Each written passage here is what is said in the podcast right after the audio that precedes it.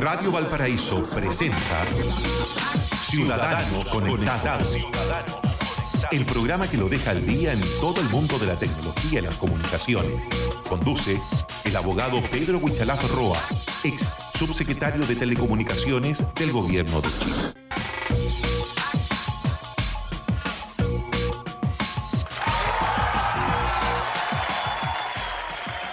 Muy buenos días, ciudadanos conectados a través de Radio Valparaíso, siempre con la compañía del abogado Pedro Huichalaf Roa. ¿Cómo estás, eh, Pedro? Muy buenos días.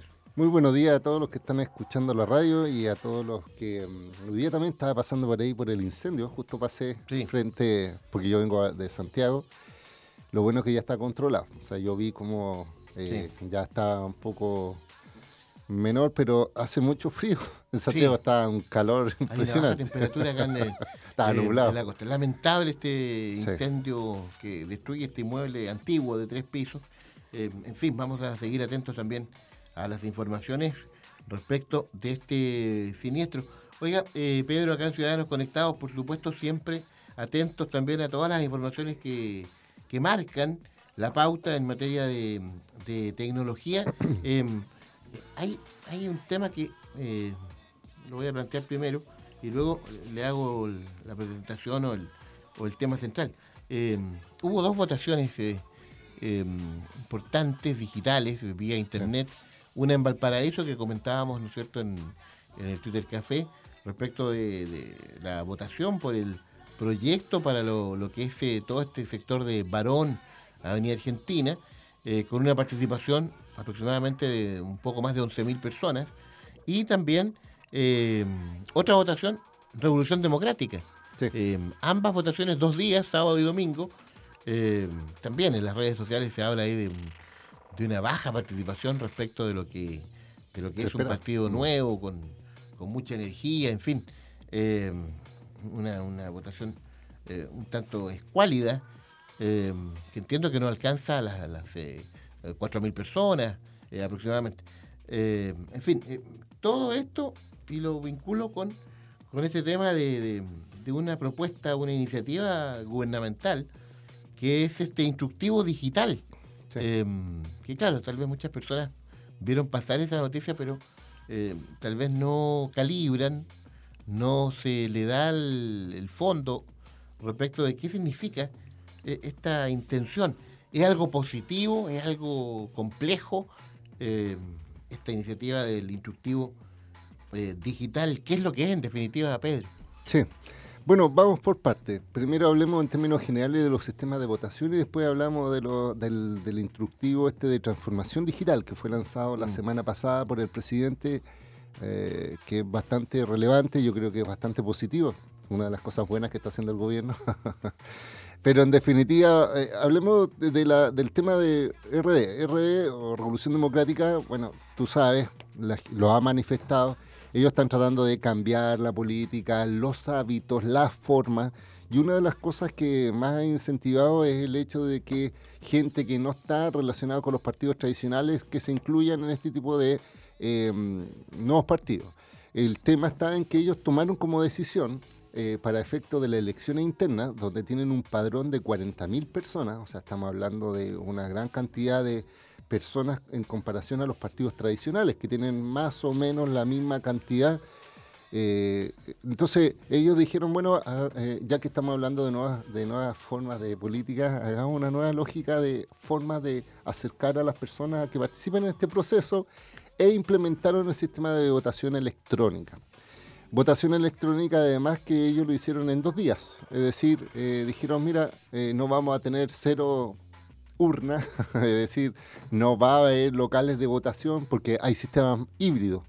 Recordando lo- la votación que hubo en Santiago, donde, eh, donde se hizo una consulta ciudadana sobre un parque, habían elecciones en el sentido físicas Tradicional, digamos. tradicionales Claro. y además se complementaban con el sistema digital, que también hubo una polémica ahí en cuanto al tema de filtración de datos, posibles bases de datos, que lo voy a comentar en su momento.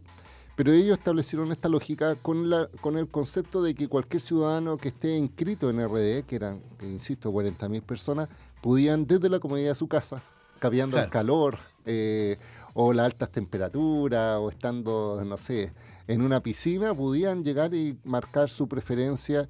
Y el sistema era muy amigable. Yo entré, yo no soy de RD, pero por un tema de investigación y desarrollo, y, para saber de lo que uno tiene que hablar, ingresé a la plataforma. Era muy sencillo, simplemente uno ingresaba al carnet y si estaba registrado como, eh, eh, porque ellos hacían una consulta al CERVEL, y si eres un militante del RD, votabas. Y si no, no te permitía votar. Era tan simple como eso. El tema está en que lamentablemente eh, los números dijeron que la gente, a pesar de todas estas comodidades, no tuvo intención de votar. Estamos hablando que votó el 8% del padrón. Si uno hace el compartido histórico eh, con los otros partidos que recientemente tuvieron elecciones, estamos hablando de Partido Socialista, Comunista, PPD también incluido, Imagínense, yo, yo soy del PPD, hicimos una votación tradicional eh, donde hubo más de 12.000, 9.000, 10.000 personas que votaron a pesar de que estábamos en invierno, con frío, mm. con lluvia, etc. Aquí 8% del padrón eh, es nada. Eh, estamos hablando de que la validez, y es una, una discusión más política, cuál es la legitimidad que tiene la cúpula de elección eh, considerando que además que tienen senadores y tienen parlamentarios diputados, que, incluso hubo una polémica ahí de posturas. Había otra cosa que llamaba la atención, habían tres candidatas mujeres a la mesa de la presidencia y la participación eh, fue de 8%. Entonces, eh, primero yo diría, no echemos la culpa a la tecnología. es decir, la tecnología estuvo presente, había comodidad, había esto lo que faltó fue interés de la gente de participar en este proceso eleccionario mm. interno. Esto demuestra para algunos analistas políticos eh, diciendo que la gente hoy día está motivada por eh, ciertas tendencias, eh, por temas, por ejemplo, el tema ambiental, por el tema, no sé, mapuche, por el tema animalista, pero probablemente votar en elecciones internas no, no le interesa. así de simple. Entonces, en primera elección, el sistema tecnológico efectivamente eh, es flexible y fue seguro porque hasta este momento no han habido dudas respecto a su uso. Te voy a preguntar, ¿es seguro un sistema así? Eh, porque, entiendo que aquí la, la, la máxima eh, la máxima rigurosidad o la máxima dificultad para que el sistema sea medianamente creíble es que hay que dar la clave de la cédula de la identidad. Eh, o eh, sea, eh, entiendo que por ahí va. Sí, lo que pasa, no, no, lo que pasa es que en definitiva este sistema, al menos este sistema, ah, es diferente al, de la consulta que lo vamos a conversar. Pero en este e, era una validación efectivamente de que tú eres militante. Más de tu militancia, Sí, entonces primero tenías que ser militante y después de eso haber una identificación de ti a través, tal como tú lo mencionabas, del registro de la cédula, que entonces había que cruzar dos cosas, ser militante y además eh, tener físicamente... la cédula, digamos. Sí. ¿Qué es lo que se denomina la identidad digital? Que va a ser un tema que vamos a conversar en un ratito más. Es decir, validar que eres tú la persona que estás votando. Que en el acto eh, de una eh, votación tradicional son los vocales quienes son ministros de fe para asegurar de que eres tú porque tú llevas tu cédula de identidad a votar. Y así hacen un control, entre comillas, presencial. Acá, como es sistema informático, eh, cruzan esta información y tratan de identificar.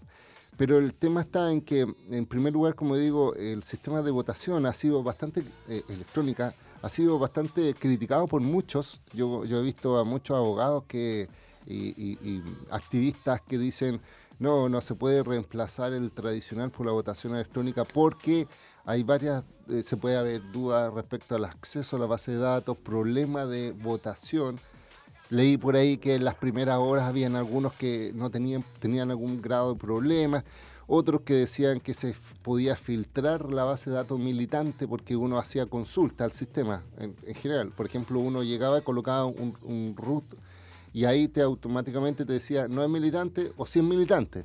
Entonces, si uno, estoy hablando en términos ya informáticos, si colocaba todos los, eh, así la consulta de todos los eh, RUT de Chile te arrojaba cuáles eran los militantes. Ya, ok. Y después no podías votar porque tenía que haber un doble paso. Pero al menos identificaba todos los RUT de todos los militantes. Entonces, algunos que yo siento que ya es un poco exagerado, decía, no, aquí hay una violación de la privacidad, porque en definitiva eh, eh, es muy riguroso el dato electoral, es decir, no es un dato público si tú eres o no militante de un partido. No, no, no existe esa transparencia porque así está establecido la ley. Pero en definitiva, ¿qué es lo que acredita este sistema? Primero que se implementa, eh, de hecho no hubo, desde la directiva, no hubo denuncia como en otros partidos, estamos hablando de otros movimientos que reclamaban de que habían votos falsos, mm. gente que, no, que votaba doble, etcétera. Aquí no hubo este proceso, hubo un reconocimiento de las distintas candidatas respecto a quién ganó, que fue la diputada eh, de RD eh, pero en definitiva, siento que también aquí tiene que haber una motivación, es decir, decirle a la gente un concepto más básico que es educación cívica, ¿me entiendes? Algo que se ha olvidado, que es el valor de tu voto, ya sea en papel o, digital, respecto a cómo las cúpulas, imagínate, RD va a tener un rol importante para la determinación del, de marzo de cuál va a ser la mesa directiva del, de la Cámara de Diputados. Entonces, si tú ves que, una, que la que ganó, la diputada, 1.500 votos, porque eso fue lo que, o 2.000, ya, ponle 2.000 votos de lo, del, total del padrón que votaron, esas 2.000 le dieron el poder de conducción de una posición política, es, complicado. No sé si me... desde, desde el punto de vista de la validez. Yo sería más crítico en los estatutos. Yo diría que si en una elección no hay un mínimo quórum, se repite o, no, o, no, se valida. Pero bueno, es cosa de los partidos. Lo importante es decir que este sistema de votación lo están implementando los partidos. Eh, hay algunos que piden el retroceso del sistema y que sea a través de papel. Yo creo que va a haber un híbrido y va a llegar un momento en que la gente, cuando ya esté motivada, eh, va a exigir obviamente facilidades para votar como el sistema de votación de red. Estamos en eh, Ciudadanos Conectados con eh, Pedro Huichalaf Roja, es decir, aquí se produce un hecho bien particular. se alienta con este proceso de este partido político, se alienta el tema de la innovación en la votación, votación electrónica, pero claro, queda en evidencia que la baja participación, el desinterés mayoritario, incluso de los militantes de un partido nuevo, que, pertenece a un grupo político, por supuesto, que, que, debiera tener, tal vez uno podría pensar, un, un mayor grado de, lograr un mayor grado de participación en la gente, eh, quedó y está bastante al debe. Y piensa también en la composición, estamos hablando de que la mayoritaria gente que apoya son jóvenes, por decirlo así. Es decir, no los... tecnológicos. sí, e, e, es el concepto, no, no, no son los militantes son ciudadanos conectados, Pensándolo así, entonces si ese tipo de personas que tiene acceso a la tecnología, que la entiende y que no tiene problema, porque uno puede decir, por ejemplo, imagínate, en padrones antiguos de personas que votaron en las elecciones no sé, de, del sí, del no, que eh, a eso mm. estoy nivel, hablando, o incluso que votaron antes de los, de los años 70. Antes del golpe. Y que ahora le digan, pucha, tiene que votar por internet y que probablemente ese sea la barrera, no sé, no creo que sea un elemento que hoy día existe. Entonces eso demuestra eh, insisto, eh, la culpa no es la tecnología. Yo creo, yo, yo siento, yo soy de los partidarios que el sistema de voto electrónico es factible de incorporar, puede ser en forma progresiva, puede ser en forma híbrida, es decir, presencial y además online, eh, porque estas innovaciones van a seguir avanzando.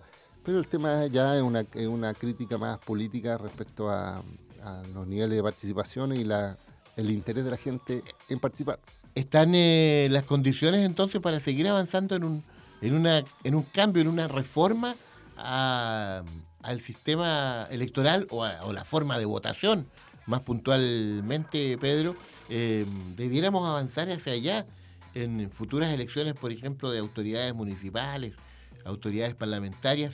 Eh, un buen tema para seguir conversando, lo vamos a plantear luego y lo vamos a vincular con esta, este instructivo de transformación digital, eh, que ahí le vamos a pedir a Pedro que sea lo más explícito para, para que nos quede claro hacia dónde vamos con este tema de la transformación digital que impulsa el gobierno de Chile. Ciudadanos conectados con Pedro Huichalaf Roa acá en Radio Valparaíso.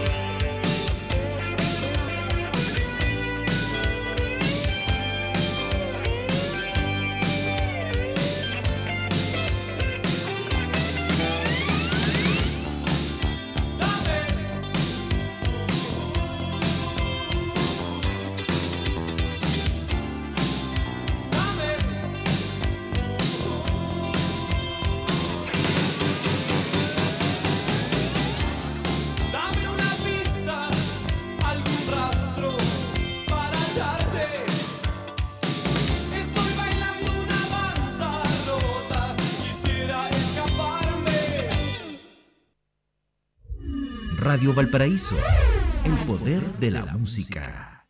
Che, ¿viste que ahora con tu plan Claro podés ahorrarte la quita del roaming? Porque viene incluido en tu plan. Así es, porque el mismo plan que tienes en Chile lo puedes usar en América. Claro Max, los únicos que incluyen roaming y larga distancia en todos los planes desde 12.990 pesos mensuales. Pórtate a Claro, lo bueno de cambiar. En Clínica Dental Red Salud Quilpué nos preocupamos por tu sonrisa. Ven ahora y aprovecha un beneficio especial. Higiene dental completa a solo 9,990 pesos. Te esperamos en Aníbal Pinto, 843 Quilpué. Red Salud. Mejor salud para Chile. En Codelco Ventanas estamos felices de entregarles una excelente noticia, pues en el año 2017 se registró la más baja cifra de emisiones al ambiente en la historia de esta división, disminuyendo en los últimos siete años en promedio un 52% del total de nuestras emisiones. Esto se logró gracias a los más grandes proyectos ambientales que empresa alguna haya construido en la región con una inversión de 159 millones de dólares, porque en Codelco Ventanas juntos vamos construyendo un mejor futuro. Te acompañamos en el día más feliz de tu vida. Clínica Red Salud Valparaíso te invita a conocer nuestra maternidad todos los primeros jueves de cada mes a las 17 horas. Profesionales a tu cuidado, apoyo en el inicio de la lactancia materna, alojamiento compartido, Club Bebé Protegido. Visítanos en Avenida Brasil 2350 entre Avenida Francia y Calle San Ignacio frente a Metro Estación Francia. Para mayor información, visita nuestra página web www.clinicavalparaíso.com Clínica Red Salud Valparaíso. Mejor salud para Chile. Autorepuestos MB. Muy bueno, muy barato. Afinamiento y mantención para su vehículo. Pastillas de freno, baterías, ampolletas, lubricantes, aditivos, filtros y accesorios. Autorepuestos MB. Blanco 1265, local 2 y 3, teléfono 32 292 1061, Quilpué. Esta es la respuesta de una estudiante real sobre cómo es estudiar preparador físico de Santo Tomás. Comparé malla con otro de los centros de formación y fue la malla de Santo Tomás la que a mí me enamoró realmente de la carrera porque aparte de hacer y aprender, tenemos un aspecto médico que otras instituciones no la tienen. No tienen ese enfoque. Entra a tupuedes.cl y chatea con un alumno real de la carrera que te interesa. Habla conmigo. Habla conmigo. Habla conmigo. Santo Tomás, admisión 2019. Tú puedes. Descubre la amplia gama de licores y destilados Traverso y date un gusto con sus sabores. Deleítate con nuestros licores dulces como el amaretto, manzanilla, café, cacao, cherry y menta. Y prepara los mejores cócteles con nuestros destilados Aguardiente Linares, Brandy Cepa de Oro y Ron JL Jamaica. No olvides elegir Licores Traverso, una marca de la quinta región. Son las 11 de la mañana con 31 minutos. El poder de los que saben escuchar. La banda sonora para tu imaginación. Radio Valparaíso está presentando Ciudadanos Conectados. Conduce el abogado Pedro Huichalaf Roa, ex subsecretario de Telecomunicaciones del Gobierno de Chile.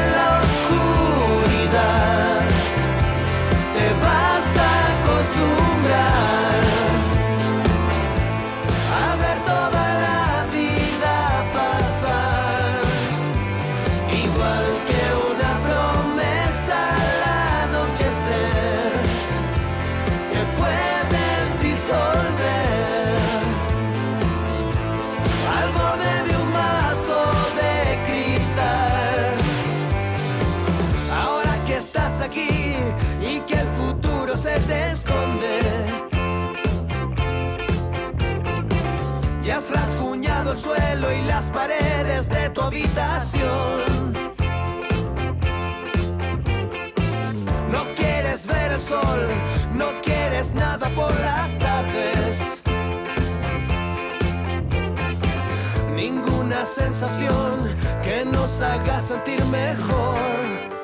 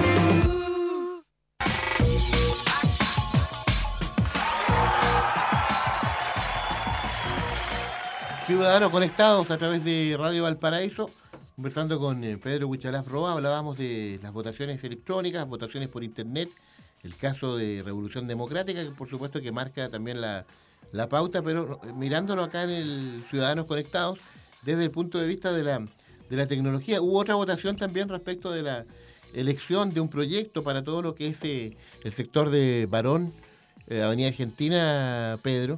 Eh, y, y antes de, de terminar el bloque anterior, eh, el planteamiento era si, si el camino irá hacia allá. Eh, llegaremos, eh, veremos pronto elecciones electrónicas en nuestro país. es mucho el riesgo, falta una cultura de elecciones digitales tal vez, falta avanzar en ese plano, porque indudablemente como tú señalabas, este tipo de, votaciones, más allá de- del tema puntual que tú analizabas, eh, la cantidad de personas, ¿no es cierto? Eh, que en el caso de RD era bastante baja eh, en, cuanto a participación, pero indudablemente que esto abre un escenario distinto para, para que la gente se involucre más, participe más, que, que es lo que se busca en este mundo de, de los ciudadanos conectados, Pedro. Sí, mira, efectivamente, y, y tal como tú lo mencionas, y esto lo vamos a cruzar con el tema respecto a, esta consulta mm, que se hizo aquí en Barón, hay que, yo creo que el, el tema de la votación electrónica hay que desagregarlo dependiendo del tipo de servicios los cuales nosotros queremos aplicar. Es decir, yo todavía creo que para una elección presidencial o parlamentaria, que, que es un tema bastante serio, complejo, porque tiene que haber una seguridad jurídica y una seguridad que las personas votan, que no existe fraude electoral, eh, todavía estamos en un proceso de maduración de las tecnologías y probablemente el sistema antiguo sea el más eficiente desde el punto de vista de la confianza. Eh, pero, pero hoy día ya se está implementando y yo creo que eh, van en la vía correcta de que todas estas consultas ciudadanas, consultas a los vecinos, cuando hay motivaciones de temas, temáticas, donde van a votar las personas que están interesadas en votar y no va a haber interés en, en dejar Mm. sin efecto algo solo por, por, nada, eh, que se utilice esta tecnología y por eso el tema de varón me parece interesante. Ahora, esto se cruza con algo que, eh, dependiendo también de quién realice la votación, está relacionado con el instructivo presidencial respecto a transformación digital que lanzó recientemente el presidente. Y lo explico de una forma sencilla. Lo que pasa es que eh, se ha estado trabajando mucho y hubo una modificación legal en tratar de que haya una transformación digital del Estado. Es decir, que el Estado, además de que utilice eh, tecnología, lo utilicen en favor de los ciudadanos.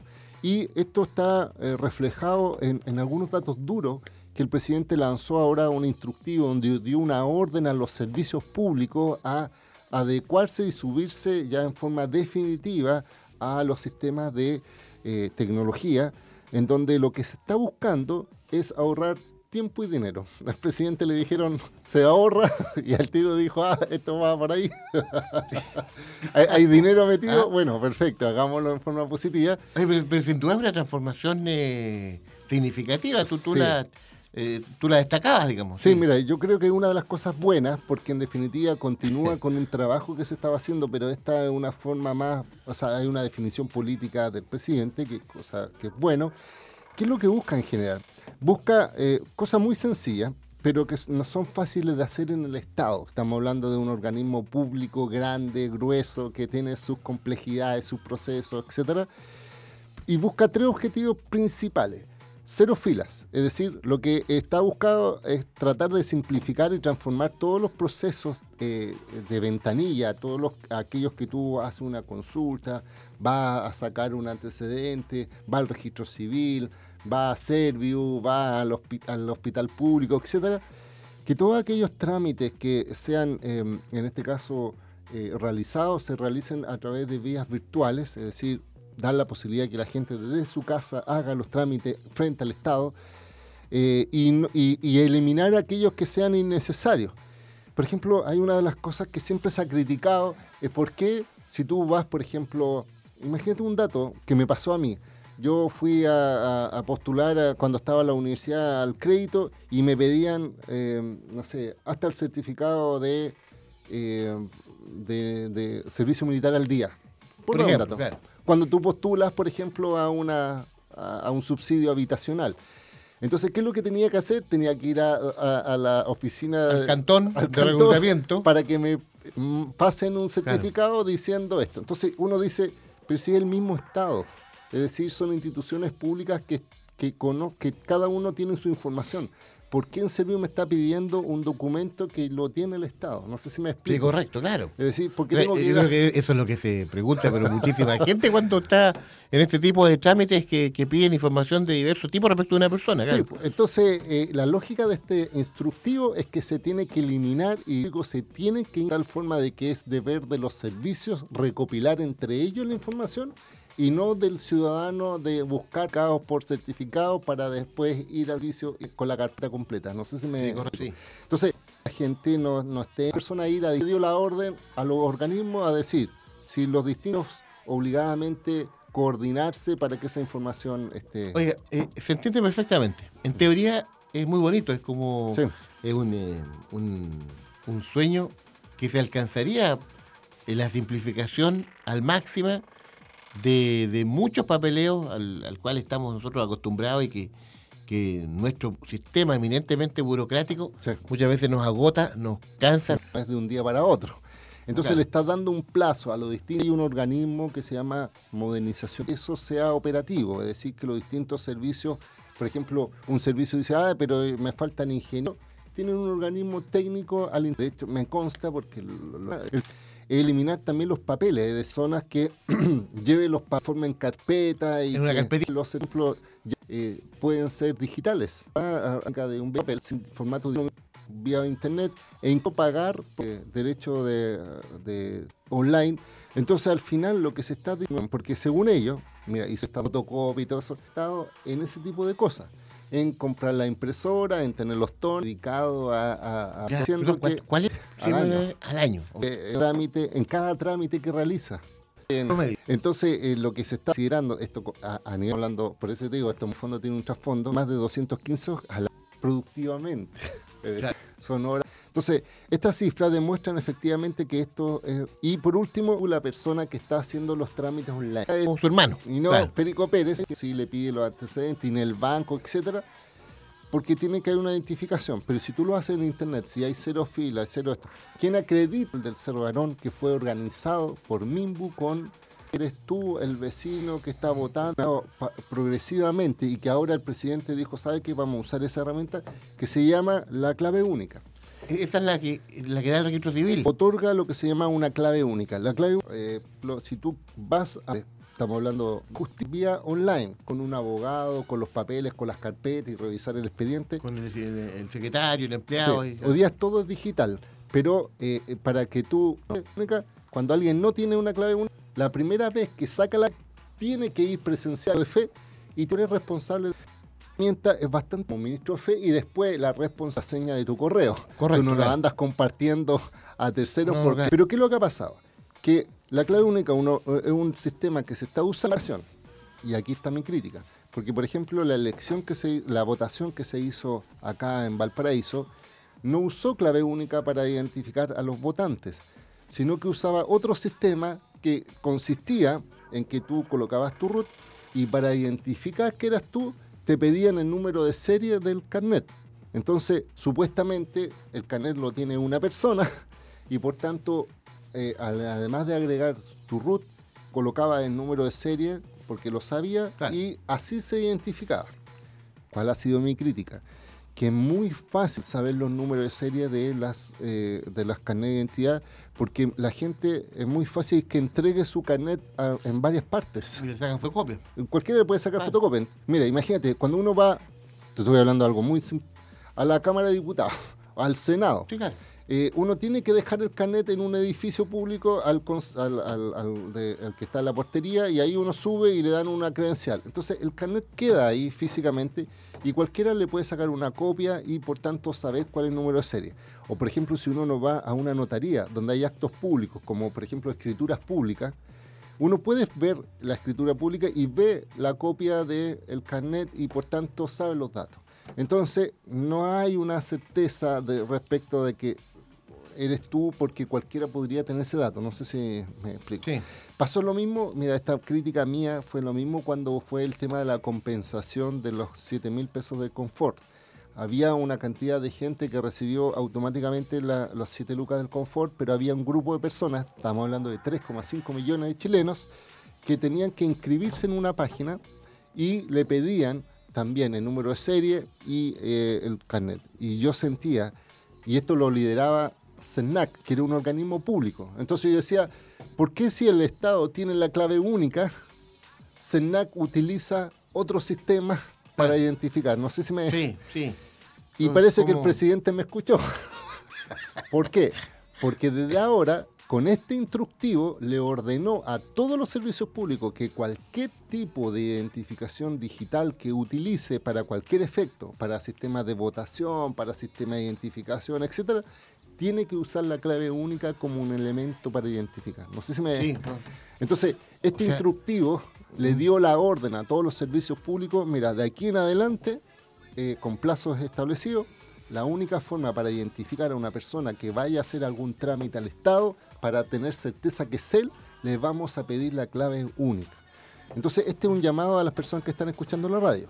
Si no han sacado la clave única, probablemente en algún trámite que realiza con el Estado le van a pedir la clave única. Entonces, tiene que hacer un paso previo que es ir al registro civil para pedir su clave única. Eso hay que hacerlo físicamente. Sí, siempre, la primera vez. Ya la segunda vez y para adelante uno lo puede hacer en línea. Es decir, si uno se le... Porque es como... Yo alguna una- vez la tuve, Sí, pero, pero en el fondo uno re- va al registro civil, ve la sección clave única y si se lo olvida, porque si te lo dieron alguna vez, Si se lo dieron, uno, uno tal vez puede recuperarla. sí, vía, Vía inter- vía vía correo, internet, internet. sí, vía internet. Ya. Pero la primera vez la tienes que sacar el registro civil. Entonces, ¿qué es lo que está haciendo el registro civil? Es muy astuto. Cada vez que tú sacas el eh, tu carnet de identidad y la renuevas, te está pasando la clave única por si se te ha olvidado. No sé Ok, si me... Entonces yo, por ejemplo, renové hace poco el carnet yo ya tengo clave única hace tiempo como abogado porque lo utilizo y me dijeron, le vamos a pasar, ya que usted está acá físicamente, le vamos a pasar su copia de su clave única. Y dije, ah, qué bueno, pero ya la tenía. Qué bueno. Pero esto también está relacionado con las personas eh, que necesitan servicios sociales, los migrantes, todos, todos los que están sacando registro civil, le pasan la clave. Entonces, estos tres elementos, cero fila, cero papel y identidad digital, son los pilares de este instructivo no es fácil, se establece en plazo, hay un cronograma, se está buscando ahorrar dinero. ¿Cuál es el plazo? Aproximadamente eh, tiene varias etapas, entiendo. Sí, pero, lo que pasa es que está, eh, excede este gobierno, porque en definitiva este es un proceso progresivo.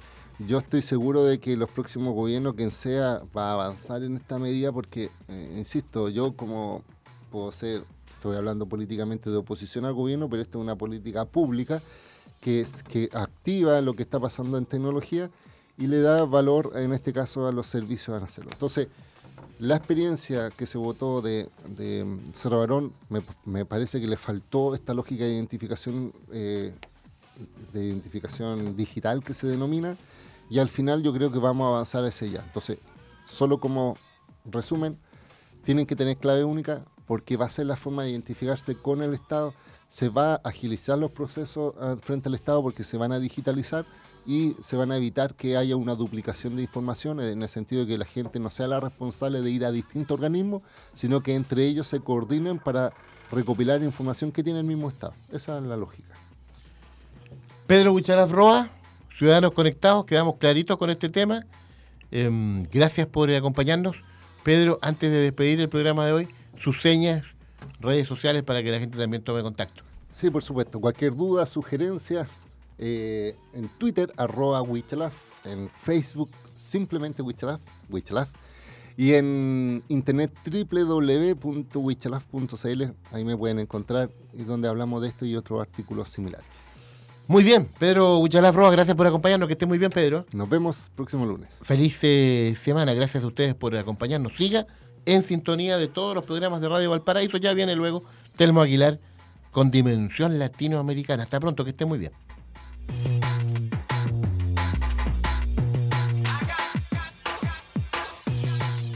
Radio Valparaíso presentó Ciudadanos, Conectados, el programa que lo deja al día en todo el mundo de la tecnología y las comunicaciones. Conduce el abogado Pedro Huichalaf Roa, ex subsecretario de Telecomunicaciones del Gobierno de Chile.